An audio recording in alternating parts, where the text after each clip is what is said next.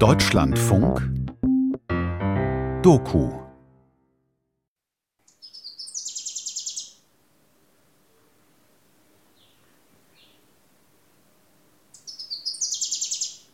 Mbacire umugani mbabambuze umugani n'uzava ikamugani azasange ubukombe bw'umugani buziritse ku muganda w'inzu. Lasst mich euch ein Märchen erzählen. Lasst mich euch mit einem Märchen aufwecken, dass selbst jener, der aus dem Märchenland kommt, ein reifes Märchen findet, das noch an die Hauspfosten gefesselt.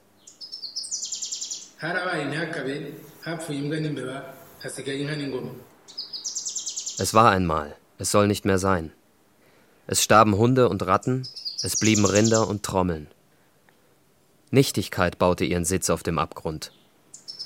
Der Wind hat ihn ausgehoben, der Sperber hat die Musik gespielt, das Chamäleon hat gepfiffen.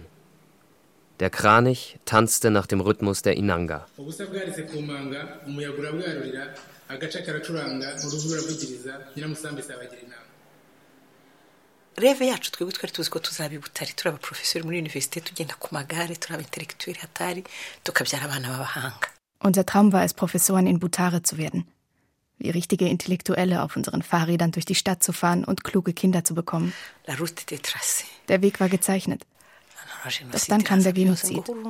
und sie brachten ihn um. baramwica Le film est triste, ça me fait pleurer. Ce soir j'ai du travail, elle m'a dit. sors Vaterland. Feature von Amelia Muhiri. Tout seul au cinéma. Les actualités.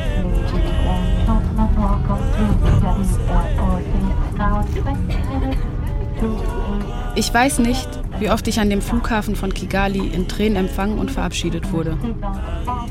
Ein Freund hat mir vor meiner Reise gesagt, die Tragödie der Diaspora ist, dass du nie ohne ein Rückfahrtticket heimkehren kannst.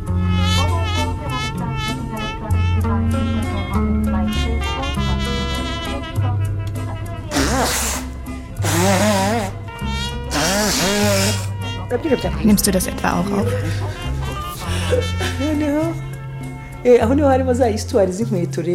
Das ist meine Mutter. Esther Mujawayo. Sie ist Traumatherapeutin, Soziologin und hauptberufliche Matriarchin. Eine Mischung aus Antigone und Oprah. Sie hat ihre Familie begraben. Ihre drei Töchter sind aus dem Haus und ab und zu finden wir uns so wie jetzt zusammen in Kigali wieder. In der Hauptstadt Rwandas, in der sie mich vor fast 27 Jahren zur Welt brachte. kanyamanza kanyamanza kanyamanza zana inkweto za papa zana inkweto za papa Heute ist ihr letzter Tag in Kigali, bevor sie zurück nach Deutschland geht. Wir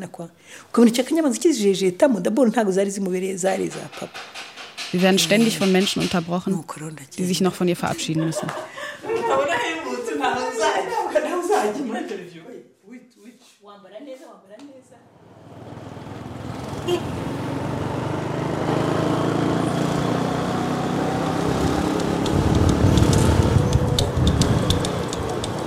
Ruturira amamedombe ruturira amamedombe tubarira na rukanga urukanga rwa majana irakanze ndeturuye ndeturuye amakemanda amukanje nka munani iya cenda arayigaruka Ich habe oft eine Grenze zwischen der Geschichte meiner Eltern und mir gezogen. So künstlich und effektiv wie das Ziehen einer Landesgrenze.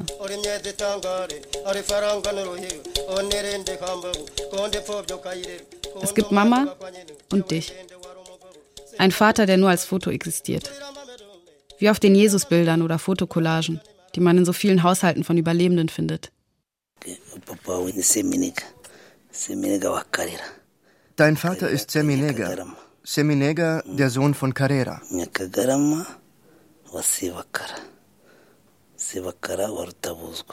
Das ist dein Cousin Lambert. Er gehört zu einer kleinen Gruppe von Freunden, die uns nach deinem Tod regelmäßig besuchen. Er hat, als er von meinem Vorhaben hörte, deine Geschichte erzählen zu wollen, eine Liste mit all unseren Vorfahren erstellt. mm, nyamucura na rugemandinzi karera we urabyibuka ko yabyaye seminega nyine papa wanyu Und du weißt, Carrera hat Seminega deinen Vater, seine zwei Brüder und deine vier Tanten bekommen.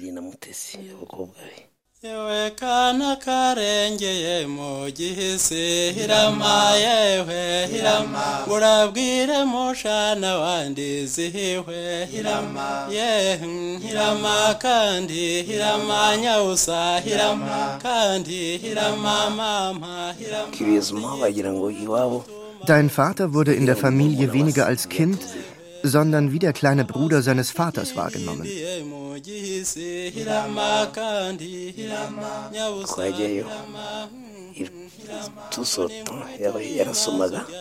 Wenn wir sie besuchten, las er die meiste Zeit und manchmal verschwand er und man fand ihn irgendwo auf einem Hügel mit einem Buch in der Hand wieder.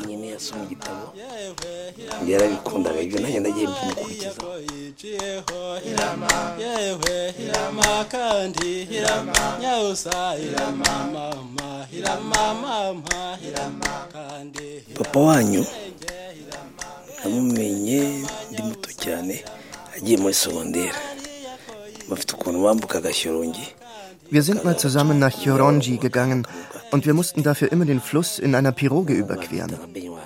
Er hatte keine Angst und hat sich einfach ins Boot gesetzt. Und weil ich sah, dass er keine Angst hatte, verschwand auch meine Angst.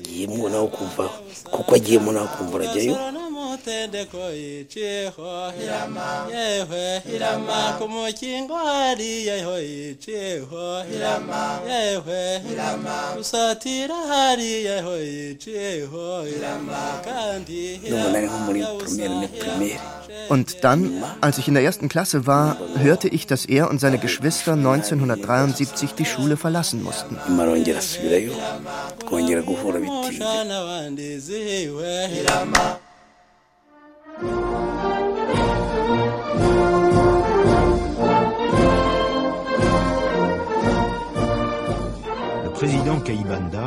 Präsident Kaibanda wird mit offenen Armen in Brüssel empfangen. Belgien ist ein großzügiger Verbündeter dieses kleinen Landes, dem es offensichtlich an Entwicklung mangelt. Vom Rest der Welt ignoriert scheint Ruanda den Bürgerkrieg vergessen zu haben, der das Land zerriss. Im benachbarten Burundi werden die Hutu verfolgt. In Ruanda müssen einmal mehr die Tutsi dafür zahlen.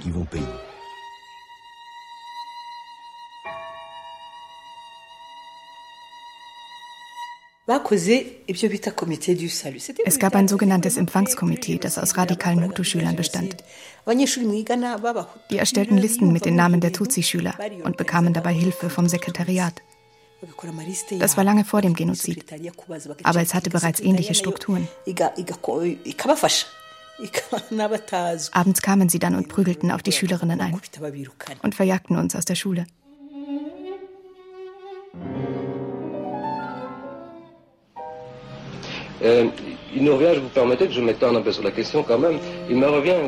Sie müssen verstehen, dass ich noch einige Fragen habe.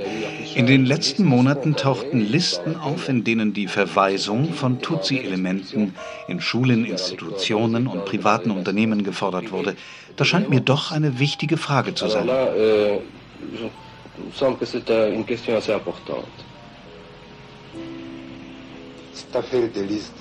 Diese Sache mit den Listen, das sind doch bloß Banditen, die dahinter stecken.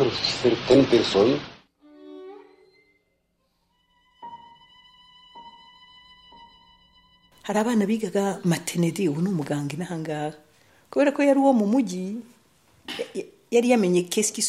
Es gab dann ein paar Mitschüler, die mitbekommen hatten, dass sich etwas anbahnte und uns warnten. Untereinander verbreiteten wir dann die Nachricht und sind abgehauen, bevor sie uns verprügeln konnten.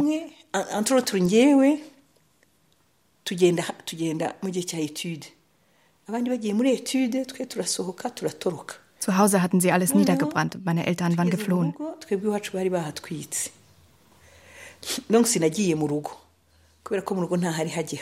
Ich blieb in Kigali. Meine Schwester Stefanie war von ihrer Arbeit vertrieben worden. Und wir trafen uns bei unserer ältesten Schwester in Kigali. Wir haben dann immer wieder nachgefragt, ob wir wieder nach Hause können.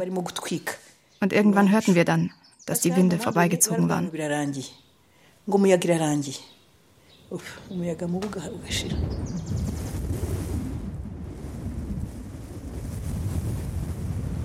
Sie nannten diese Episoden der Gewalt rund um den Sturz des Präsidenten durch seinen Vetter Juvenal Habyarimana Winde.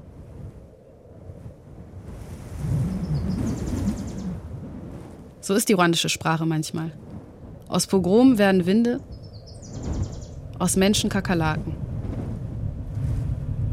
Die menschgemachte Gewalt wird zur Naturgewalt und ähnlich wie eine schlechte Ernte oder andere naturbedingte Unglücke kommt und geht sie.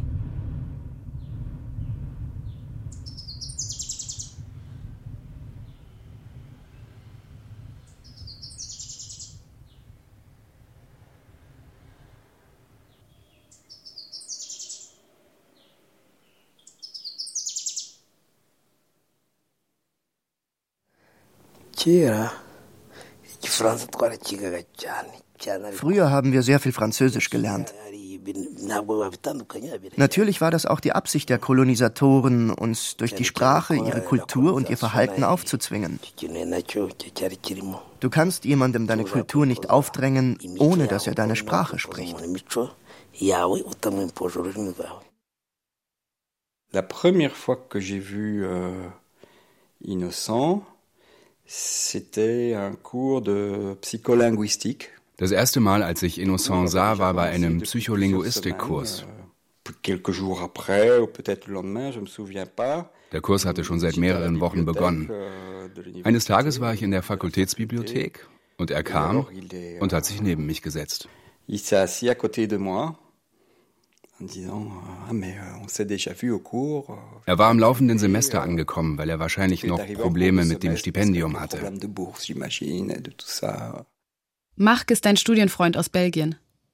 Du lernst ihn kennen, als du 1983 für dein Studium nach Louvain-la-Neuve kommst. Euh, Er war sehr groß und hatte schöne Hände mit sehr langen Fingern. Et alors, Er setzte sich neben mich und nahm meine Hand. Und für einen Belgier wie mich, einen jungen Mann auch noch, war das überwältigend, so berührt zu werden.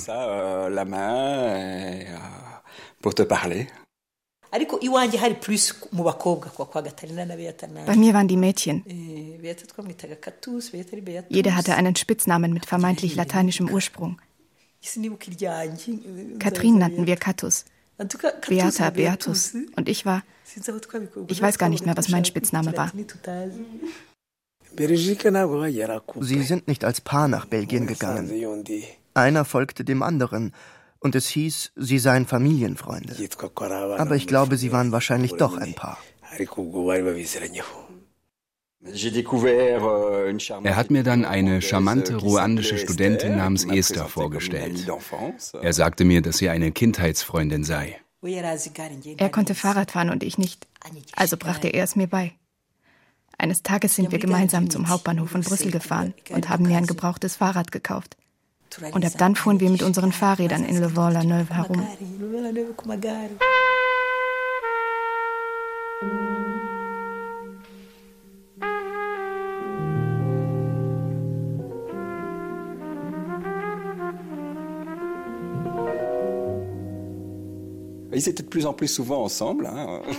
Sie waren immer öfter zusammen und wir dachten uns schon, dass das noch in einer Hochzeit endet. Euh,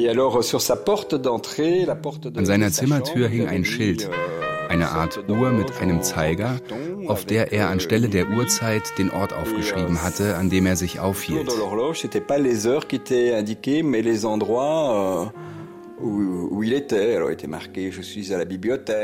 In der Bibliothek, bei Esther, euh, im Unterricht oder in Liège. euh, je suis à Liège aussi.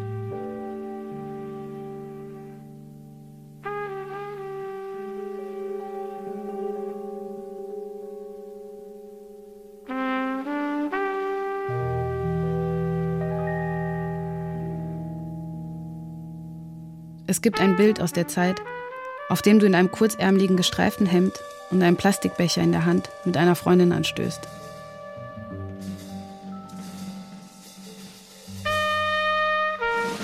Du lächelst und hast die gleiche Zahnlücke an der linken Seite, wie ich sie auch mittlerweile habe. Ich habe all deine Fotos nach unseren Ähnlichkeiten gescannt und sie gesammelt.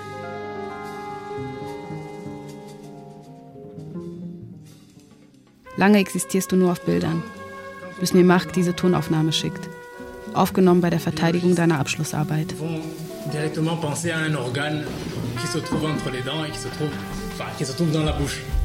Les linguistes vont parler de langue en parlant d'un instrument de communication qui permet euh, à l'expérience humaine de se traduire. Für Linguisten ist die Sprache ein Instrument zur Kommunikation, das der menschlichen Erfahrung die Möglichkeit gibt, sich zu übersetzen.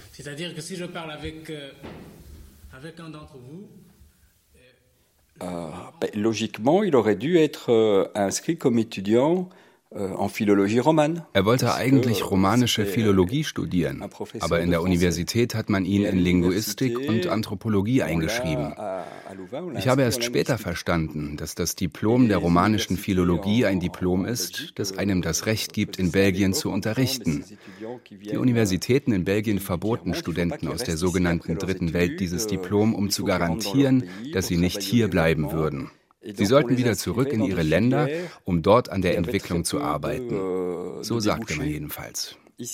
Vielleicht wollten die Universitäten auch nicht, dass afrikanische oder türkische Studenten hier irgendwann in belgischen Schulen Französisch unterrichteten. Das kann natürlich auch sein.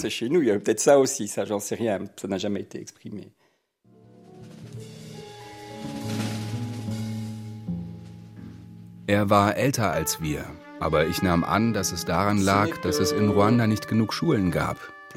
Erst später hat er mir erzählt, dass er nur sehr spät auf die weiterführende Schule wechseln konnte.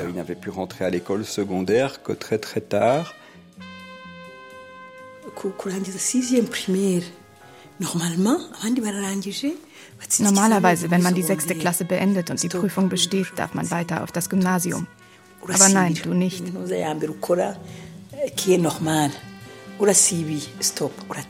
Du kannst nicht weiter, weil du Tutsi bist. Also wiederholst du die Klasse. Das ist die erste Maßnahme und mittlerweile schon normal geworden. Dann fällst du nochmal durch, obwohl du sehr gute Noten hast.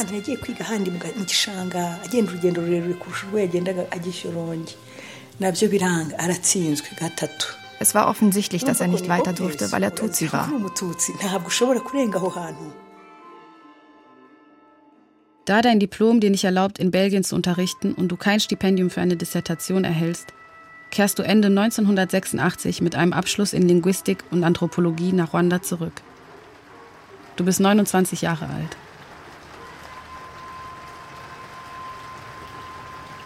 Kigali, der 15.12.1986. Lieber Marc, ich bin gut in Kigali, der Hauptstadt Ruandas, angekommen. Während ich dir schreibe, regnet es. Und der Schlamm, der sich in den Straßen breit macht, erlaubt keinen eleganten Schritt.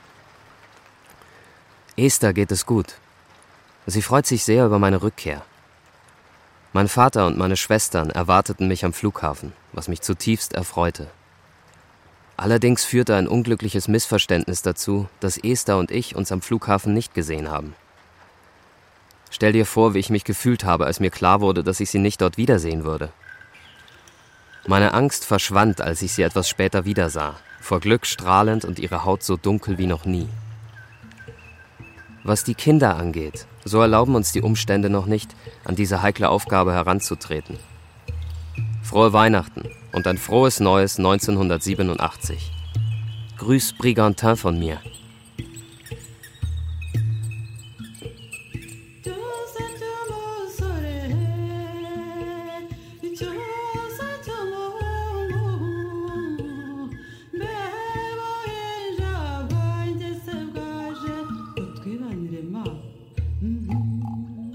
Das Programm des sogenannten ethnischen Gleichgewichts sieht vor, dass 10 Prozent der freien Arbeitsplätze in staatlichen Institutionen an Tutsi gehen.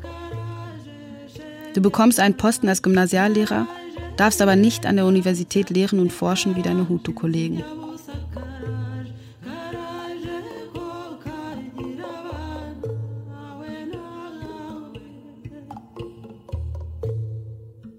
Siebter April 1987. Mein lieber Freund, danke, dass du mir mein Diplom geschickt hast und die Voraussicht hattest, es für mich zu kopieren. Mein Anthropologiediplom war zwar signiert, allerdings wurde die Auszeichnung, die ich erhalten hatte, nicht erwähnt. Ein Verrat von Seiten des Herrn Ethnologen und Afrikanisten, der sie betreute, und ein Verrat, der mich nicht überrascht. Ich bin jetzt Lehrer an einem Gymnasium für junge Mädchen. Und Esther arbeitet im Entwicklungsdienst der evangelischen Kirche. Ich schicke dir bald die Einladung zu unserer Hochzeit. Wir schmeißen noch immer unsere Fahrräder um, um uns zärtlich zu umarmen. Aber jetzt müssen wir langsam ernst werden.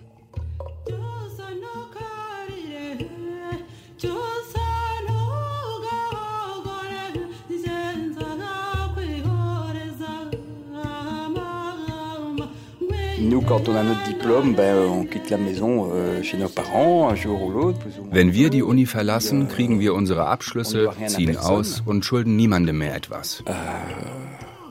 Euh, aber als ich deinen Vater in Ruanda besucht habe, sah ich, dass er sehr viel Verantwortung für seine Familie hatte. Er musste die Schule für die Geschwister zahlen. Euh, er hat es nicht unbedingt als Last empfunden, aber es war trotzdem etwas, das ich mir hier nicht vorstellen konnte.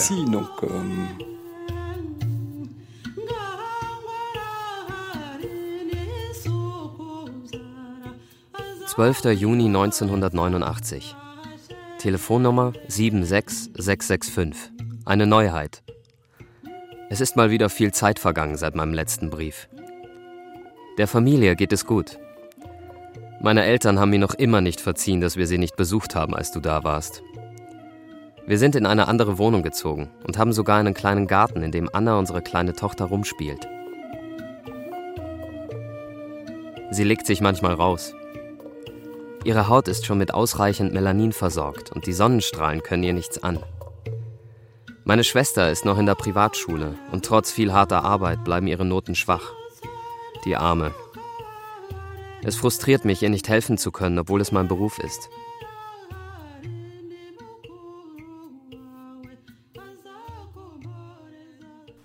papa yabaga mu rugo kenshi euer Vater war öfter zu Hause als ich. Aber das war wegen meiner Arbeit bei Oxfam, nicht weil ich zu viel ausging. Er war sehr charmant und ich dachte immer, nehmt euch ruhig von seinem Charme. Am Abend kommt er zu mir nach Hause. Die Arbeit langweilt mich, aber ich gewöhne mich an die Langeweile. Ich habe jetzt zusätzlich einen Job beim Institut Français angenommen. Ich gebe dort Kindern zwei Stunden am Tag Französischunterricht. Es ist eine tolle linguistische Erfahrung, aber auch bedrückend. Stell dir vor, dass sie mich Voltaire getauft haben. Womit habe ich das nur verdient? Ich übertrage gegen Geld die französische Kultur in kleine ruandische Köpfe und nehme aktiv an der Ausbreitung des französischen Snobismus teil. Das ist vielmehr eine theatralische Inszenierung als eine Verbreitung des voltairischen Geistes. Ja, oui, birumvikana. Urumva avec son niveau. Klar war das langweilig, mit seinem Bildungsniveau Kinder zu unterrichten. Es gab Menschen, die mit weniger Qualifikationen Uniprofessoren waren.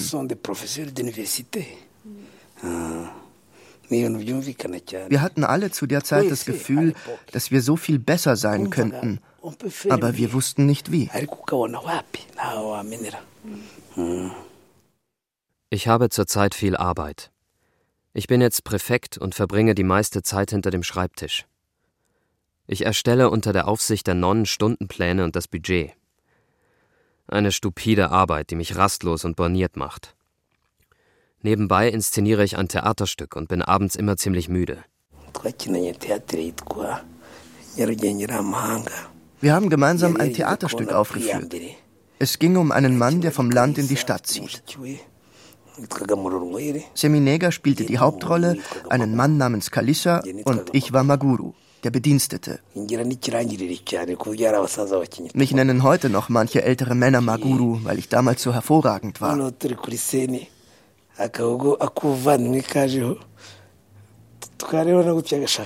Wenn wir zusammen auf der Bühne waren, gab es Momente, in denen wir uns angeschaut haben und uns zusammenreißen mussten, um nicht loszulachen. Wir hatten sehr viel Spaß zusammen.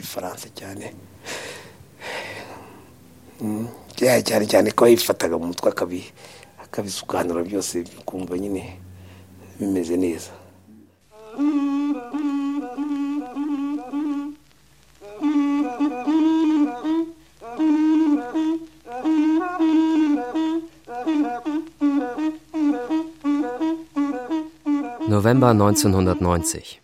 Mein lieber Mark, deine Briefe und deine Freundschaft tun gut. Bei uns normalisiert sich das Leben.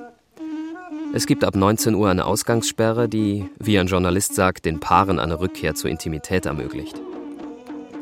Die Wirtschaft erholt sich langsam, der Unterricht wurde bisher nicht unterbrochen. Die Schülerinnen waren anfangs ängstlich, aber auch sie gewöhnen sich daran. Die Kämpfe gehen sporadisch weiter und wir wünschen uns nichts sehnlicher, als dass dieser Albtraum bald aufhört. Esther geht es gut. Sie ist im vierten Monat schwanger und gewöhnt sich an das kleine Wesen, das sie nun behaust. Dem oder der Kleinen scheint es gut zu gehen. Wie geht es deiner Katze, jetzt wo du so viel unterwegs bist? Bekommt sie noch genug Aufmerksamkeit und Zuneigung?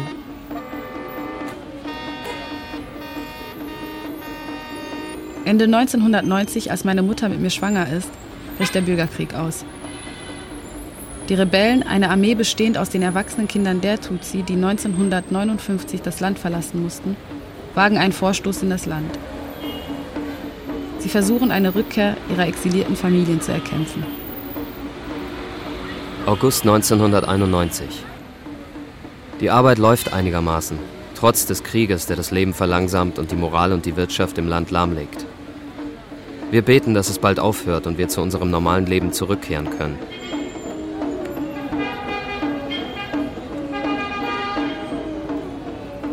Das Mehrparteiensystem beginnt sich zu manifestieren. Man sieht sogar nun Banner von anderen Parteien. Die Menschen organisieren Treffen und sprechen nun plötzlich über Politik. Es ist interessant, wenn auch sehr neu und teilweise überwältigend. Ich habe ein Grundstück gekauft und die Materialien für ein Haus zusammen. Ich spare nun, um die Arbeiter zu bezahlen. Falls du Ideen für ein Gästezimmer hast und beitragen möchtest, nur zu.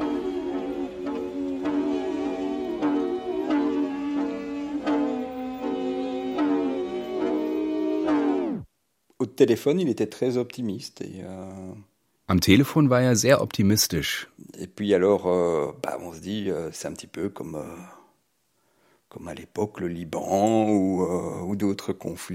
das war wie damals im Libanon oder in anderen Konflikten, zum Beispiel Syrien. Euh, Irgendwann lernen die Leute damit umzugehen und haben einen Alltag. Dezember 1992.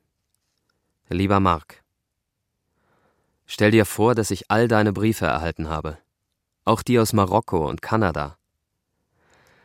Hier befinde ich mich in einem ständigen Kampf mit mir selbst und stelle vieles in Frage. Ich baue ein großes Haus mitten im Krieg. Du musst schon zugeben, dass das paradox ist. Zu diesem Zeitpunkt ist meine Mutter bereits schwanger mit Amanda, ihrer dritten und letzten Tochter. Anna ist jetzt ein großes Mädchen. Sie ist schon vier Jahre alt und ihre Schwester Amelia ein Jahr und acht Monate. Unser Zuhause ist von Glück erfüllt. Esther ist noch immer für Oxfam tätig und arbeitet und reist viel. Die Familie vergrößerte sich und ich sagte mir, dass es gut gehen würde. Und dann gab es ja auch noch die Friedensabkommen in Arusha. Euh, um ehrlich zu sein, ich hätte nicht gedacht, dass es so weit kommen würde. Eigentlich wollten wir noch ein viertes Kind, also nach Amanda. Aber uns war es egal, ob Junge oder Mädchen. Im August 1993 unterzeichnen die Bürgerkriegsparteien in Arusha, einer Stadt im benachbarten Tansania, ein Abkommen. Es soll den Bürgerkrieg beenden, eine Demokratisierung und die Rückkehr der Exil-Rwanda ermöglichen. Im Oktober 1993 tritt die UN-Resolution UNAMIR in Kraft. 2548 Soldaten, die Mehrheit von ihnen Belgier, werden nach Rwanda entsandt, um den Friedensprozess zu sichern. On s'est encore parlé euh, à la nouvelle année ou à Noël, euh, donc fin 93, début 94. Wir sprachen nochmal an Neujahr 1994 und ich sagte ihm, kommt doch nach Belgien. En Belgique, et d'avoir dit, mais euh, venez en Belgique, quoi. Und er sagte, keine Sorge, es wird sich beruhigen. Die belgischen Blauhelme sind da. Es wird sich beruhigen.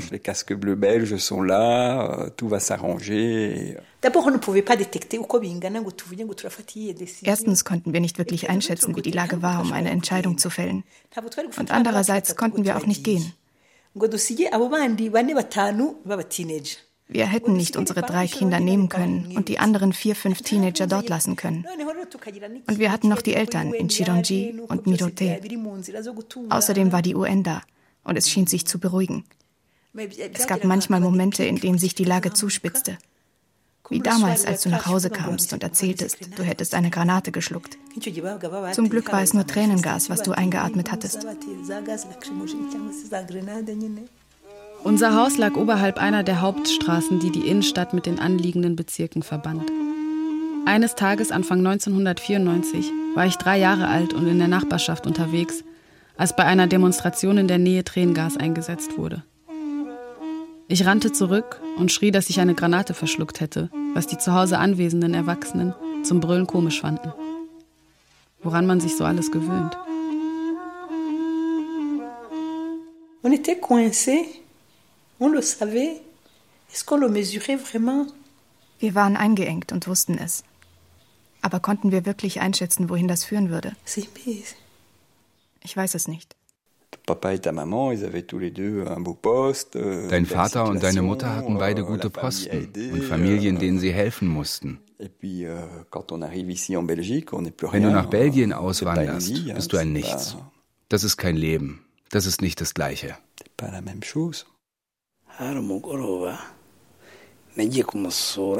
Ich besuchte ihn an einem Abend Ende 1993. Er zeigte mir das Grundstück in Nyamirambo und was er damit vorhatte. Ich glaube, das war auch seine Art, mich zu ermutigen, mich niederzulassen. Wir hatten eine sehr lange politische Diskussion. Wir machten keine Witze mehr. Die Zeit der Witze war vorbei. Es gab viele Spannungen, aber er war sehr reserviert, was diese Fragen anging.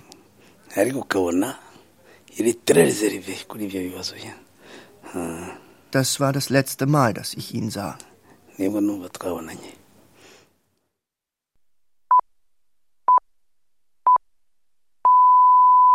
Auf dem Rückweg von einem Gipfeltreffen der Staatsoberhäupter der ost- und zentralafrikanischen Länder in Dar es Salaam sind äh, gestern Abend oder heute Nacht die Präsidenten der beiden afrikanischen Staaten Burundi und Ruanda bei einem Flugzeugabsturz ums Leben gekommen. Die Maschine mit den beiden Staatschefs, so heißt es in Meldungen, soll beim Landeanflug auf den Flughafen der ruandischen Hauptstadt Kigali abgestürzt sein.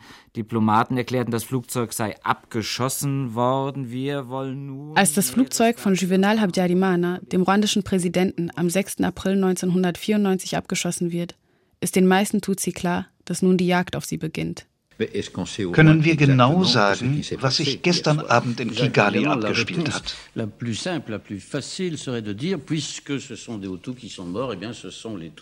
Es wäre einfach zu sagen, weil Hutus gestorben sind, dass die Tutsi den Coup gemacht haben. Welches Interesse hätten sie? Wenn die Demokratisierung zustande käme und es zu Wahlen kommt, würden sie ohne Zweifel weniger als 10 Prozent erhalten. Das bedeutet weniger als das, was ihnen die Abkommen in Arusha anbieten. Ihre internationale Position ist schon ohnehin schwierig. Würden Sie die Situation verschlimmern wollen? Auf der anderen Seite stehen die Hutu-Extremisten, die das Arusha-Abkommen nie wollten und erfahren haben, dass ihr Präsident gestern in Tansania versprochen hat, die Demokratisierung voranzutreiben. Sie kannten die Uhrzeit seines Abfluges und wussten, dass er über das Militärcamp in Kanombe fliegen würde.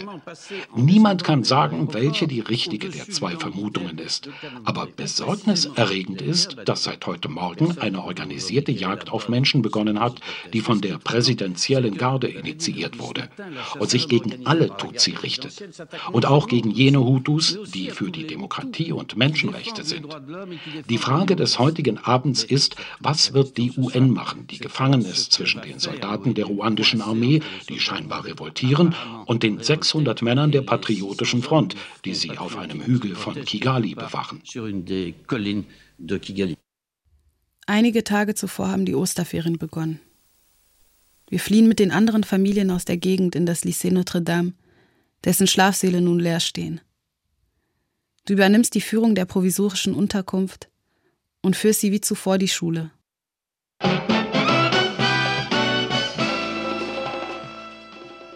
6.20 Uhr wird es, zehn Minuten vor halb sieben. Der Terror in Ruanda, meine Damen und Herren, und besonders in der Hauptstadt Kigali hält an. Rebellen von der Patriotischen Front kämpfen gegen die Präsidentengarde. Die Nachrichten aus dem Land sind allerdings spärlich und widersprüchlich. Fest steht wohl nur, dass marodierende Soldaten und Banden mit unglaublicher Brutalität wüten, Menschen wahllos abschlachten. Die meisten Ausländer konnten Kigali nur wenige Tage später wirst du von dem Komitee des Roten Kreuzes kontaktiert, das überlegt, eine provisorische Krankenstation auf dem Schulgelände einzurichten. Die weißen Mitarbeiter des Roten Kreuzes kommen vorbei, um zu prüfen, ob sich das Gelände eignet. Und du führst sie herum. Nach dem Besuch verbreitet sich die Nachricht schnell, dass sich im Lycée noch Tutsi befinden. Die Belgier haben ihre Evakuierungsaktion weitgehend beendet. Sie sind als ehemalige Kolonialmacht mit geschätzt 1500 Landsleuten in Ruanda vertreten. Sie haben, wie die meisten anderen auch, ihre Botschaft in Kigali geschlossen, aber das Botschaftspersonal bleibt noch am relativ sicheren Flughafen, bis die letzten Ausländer ausgeflogen worden sind.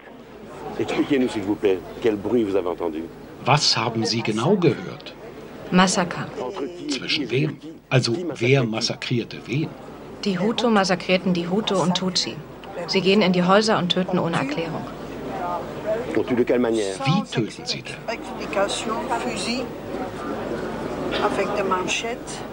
Mit Waffen, mit Macheten. Das haben Sie wirklich gehört? Ja. Und wann war das? Vorgestern, als ich Ruanda verlassen habe. Und glauben Sie, dass die Mehrheit der Europäer, die dort sind, heimkehren, also das Land verlassen wollen? Ja, ich habe den Eindruck. Man sagt, dass eine Kampagne gegen die Belgier im Land gestartet wurde.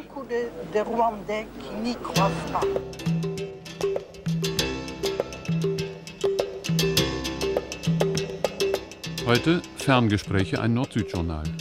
Die Themen. Bonn will keine Flüchtlinge aus Ruanda. In Gaza und Jericho kann der wirtschaftliche Aufbau beginnen. Die Roten Khmer in Kambodscha geben nicht auf und die Machtspiele des Militärregimes auf Haiti.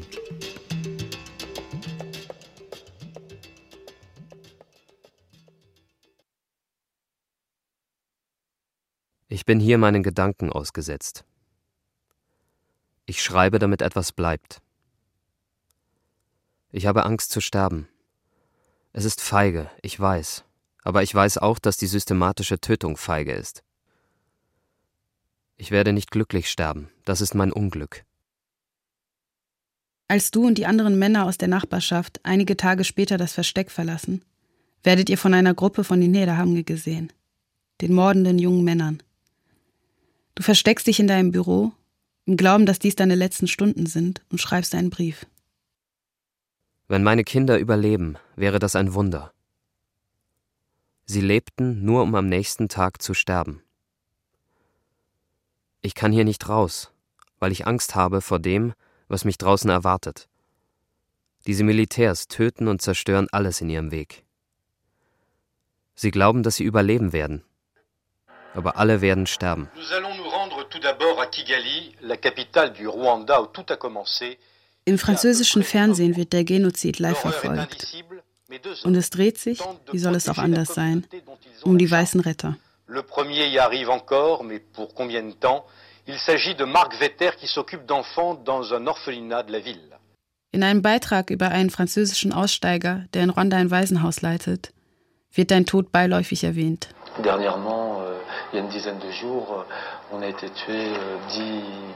vor zehn Tagen haben sie 10 bis 15 Männer, Lehrer aus dem Lycée, umgebracht. Man fragt sich, wie lange das noch gehen soll. Am 30. April 1994, 23 Tage nach dem Beginn des Genozids, wirst du umgebracht. Du bist 37 Jahre alt. Wir überleben im Hotel Demille Collin, das Hollywood später Hotel Rwanda taufen wird. Von dort aus flüchten wir nach Uganda, wo uns nach einigen Tagen die Nachricht erreicht, dass Kigali am 4. Juli von den Rebellen erobert wurde und wir endlich zurückkehren können. Es gibt ein Foto, das an diesem Tag in Uganda aufgenommen wurde, auf dem Mama, meine zwei Schwestern und sechs andere Frauen vor einem gemalten Hintergrund posieren. Auf den Gesichtern der Erwachsenen ist kein Triumph zu erkennen. Vielmehr scheinen diese ernsten und mageren Gesichter sich ungläubig zu fragen, warum gerade sie überleben mussten. In Ruanda angekommen, ist der Großteil unserer Familie ermordet worden. Die belgischen Nonnen, die evakuiert worden waren, kehren zurück und bitten uns, das Haus an der Schule zu verlassen, da wir mit deinem Tod die Berechtigung verlieren, dort zu leben. Sie bitten Mama, deine Papiere aus dem Büro abzuholen. In deinen sorgfältig gestapelten Unterlagen findet sie deinen letzten Brief. Das ruandische Problem ist nun der Gipfel der Dummheit. Erst wird der Tod kommen, dann überleben die Stärkeren, bis sie von noch Stärkeren massakriert werden. Ein Teufelskreis ohne Ende. Die, die sterben, kommen in den Himmel, und die anderen bleiben in dieser Scheiße zurück und fressen die Leichen. Die ersten Weißen, die ich nach dem Genozid sehe, sind entweder Geistliche, Entwicklungshelfer oder Menschen mit Kameras. Every working hour of our day is dedicated to sorting out the pain of so many broken lives. Die Geschichten der Überlebenden eignen sich perfekt für die Mischung aus Horror, Mitleid und Hoffnung, die im Westen so gut ankommt. Mit nur einem Pfund kann der Zuschauer das Leben von Witwen und Waisen des Genozids ändern. Das Team findet in meiner Mutter und uns die perfekten Protagonistinnen. Esther's three girls really miss their dad. My husband's birthday is the 5th of August. Der Geburtstag meines Mannes ist am 5. August. Und wenn ich den vergesse, sind die Mädchen sauer. Sie wollen, dass wir einen Kuchen backen, Geschenke kaufen. Und sie schreiben ihm eine Geburtstagskarte. Wir werden angewiesen, traurig in die Kamera zu schauen. Und bekommen am Ende unterschriebene Autogrammkarten. How have you managed? Ja, ja. I don't know, I don't know. Sie haben für das Interview ein Foto von dir abgehängt und es so platziert, dass es im Bild ist. Du liegst im Gras und schaust direkt in die Kamera. In der Vordertasche deines karierten Hemdes hast du einen Stift und einen gefalteten Umschlag. Hinter dir sieht man einen kleinen Teil vom Kivusee. Das Wasser ist so hell, dass es auf den ersten Blick wie der Himmel aussieht. Mama hat das Bild nach deinem Tod vergrößern lassen. Und während sie die Fragen von diesem Mann beantwortet, schaust du über ihre Schulter direkt in die Kamera hinein.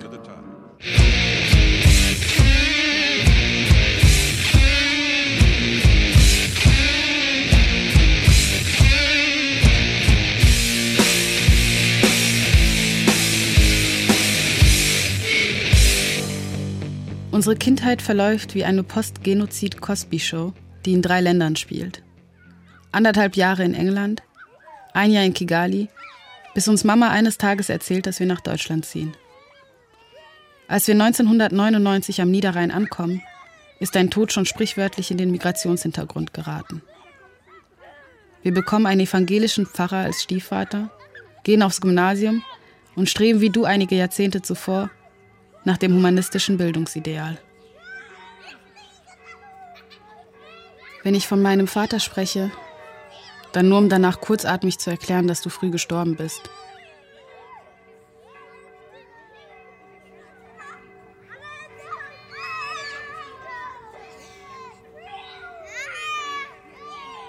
Dein Todestag am 30. April teilst du dir mit dem Tag des heiligen Quirinus. Und so kommt es, dass wir an jedem 30. April in die katholische Kirche gehen und der Priester dort zwei Zeilen in der Andacht für dich reserviert. Dann fällt für ein paar Sekunden irgendwo am Niederrhein in einer Kirche voller Rentner dein Name. Und dann geht der Tag wie gewohnt weiter.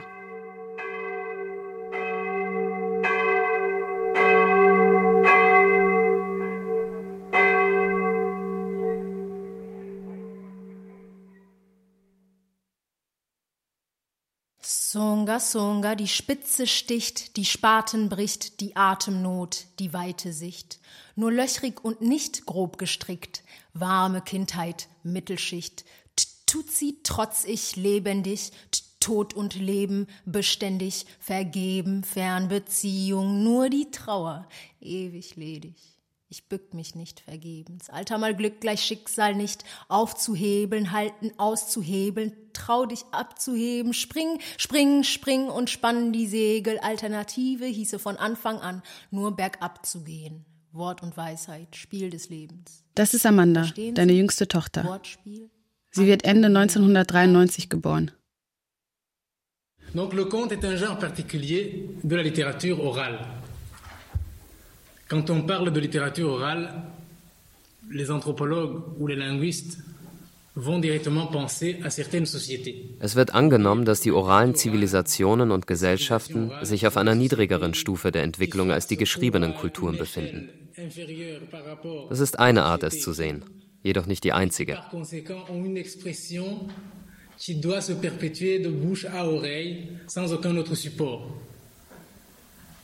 C'est une façon de voir, mais ce n'est pas nécessairement la seule façon de voir. kubera ko kera mu muco abantu bagiraga icyivugo abantu bakaganira Früher erfuhr man von den Älteren über die eigene Geschichte. Auch als wir noch kleine Kinder waren, erzählte man uns von unseren Vorfahren und Verwandten. So wie ich dem Kleinen hier erzählen werde, dass du seine Cousine bist. Nk'uyu mwana witwa diego nkamubwira inti ameriya ni mubyara wawe Das ist Kaunau, ein weiterer deiner Cousins. Er lebt in Kigali und hat zwei junge Söhne. karera karera n'uwa nyakagarama nk'uko nari nabikubwiye rero nyogokuruza wawe ni umukobwa wa rutamu rutamu Wie ich dir also sagte, deine Großmutter war die Tochter von Rutamu. Rutamus Vater hieß Mukama. Mukamas Vater ist Mhamarugamba. Der Vater von Mhamarugamba hieß Mutijima. Und der Vater von Mutijima hieß Yuhi. Sie waren adelig.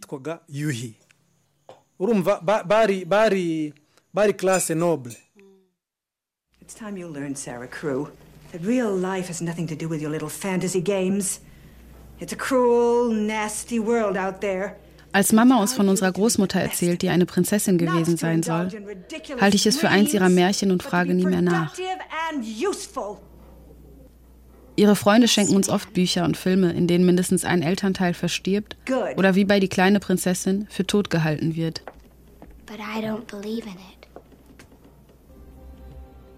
Gäbe es ein Handbuch, Geschenke für Kinder, die einen Genozid überlebt haben, wäre dieser Film dabei.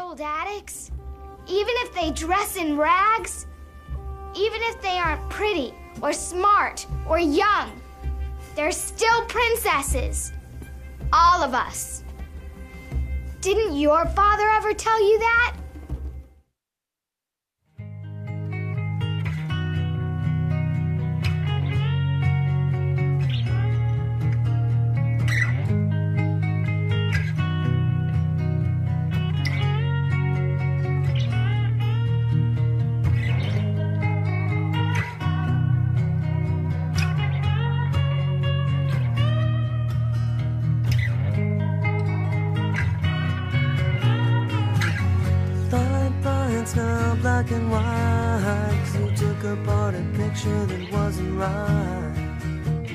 In einem kleinen Zimmer, das meine Tante das Bücherzimmer nennt, liegen noch all deine Bücher. In fast jedem Buch hast du deinen Namen und das Jahr hineingeschrieben, in dem du es erhalten hast. Manche Passagen in den Büchern sind unterstrichen oder mit Ausrufezeichen hervorgehoben.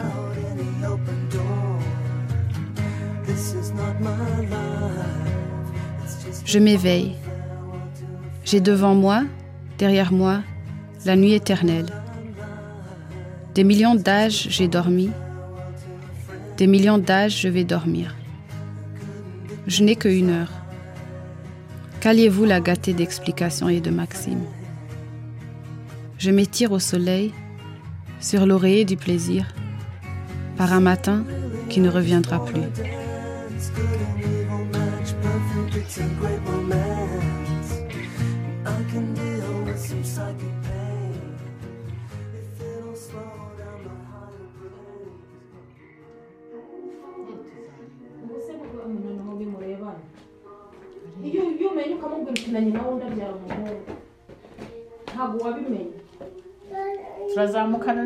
Icyo gihe yari yaduhaye rifuti na barabatwara Kaunau hat auf meinen Wunsch hin einen Ausflug zu deiner Tante geplant.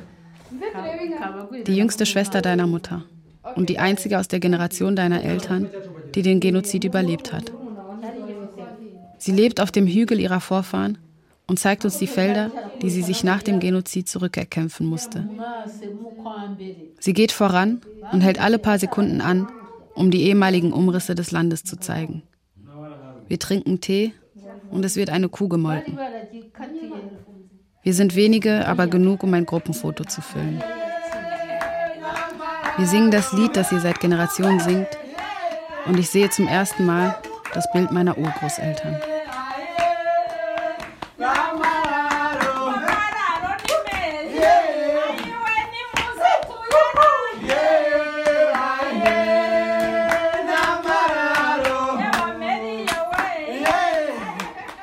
Meinem letzten Tag in Kigali gehe ich zurück in das Bücherzimmer. Ich packe einige deiner Bücher ein, die ich nach Deutschland mitbringe. Aus einem Lektüreschlüssel von Prousts Auf der Suche nach der verlorenen Zeit fällt eine Karteikarte heraus, auf der du scheinbar in Eile einen Traum aufgeschrieben hast.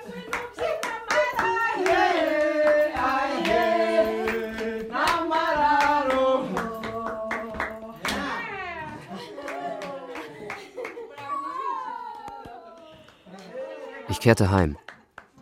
Es war September und wir hatten gerade geerntet. Die Bananenstaude war vom Wind und Hagel zerstört worden. Ich traf meine Schwester auf unserem Hügel und sie hatte eine Kuh und einen Stier dabei. Ich sprach mit meinem Vater und dann mit den anderen, die mich mit großen Augen anstarrten. Überrascht und neugierig, als sagten sie, dass der Sohn heimgekehrt sei. Ich stieg den Hügel weiter hinauf, wo ich meine Mutter traf. Sie freute sich sichtlich über meine Rückkehr und umarmte mich. Ich fragte sie, was mit der Bananenstaude passiert sei, und sie sagte, unglaublich, oder? Das ist einfach so gekommen. Aber wie du siehst, wird uns das nicht davon abhalten, zu leben. Voici la formule. Je la dis peut-être d'abord. hein. Je la dis traduite. Ou bien pour les Rwandais, je peux la dire aussi en, en Kinyarwanda et puis je la traduis directement. mbacira umugani mbabambuza umugani n'uzavika umugani azasange ubukombe bw'umugani buziritse ku muganda w'inzu. Harabaye ntihakabe hapfuye imbwa n'imbeba hasigaye inka n'ingoma. Ubusa bwaritse ku manga umuyaga urabwarurira agace karacuranga uruvu ruravugiriza nyiramusambi isabagira inama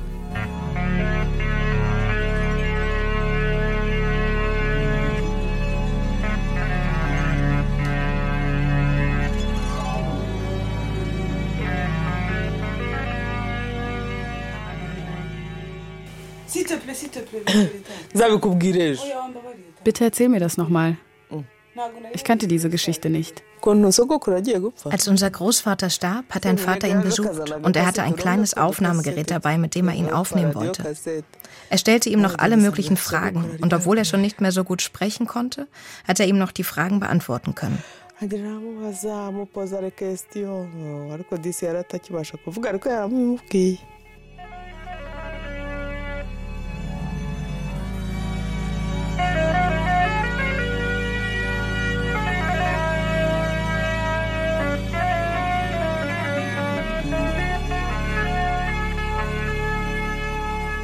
Vaterland. Feature von Amelia Muhire.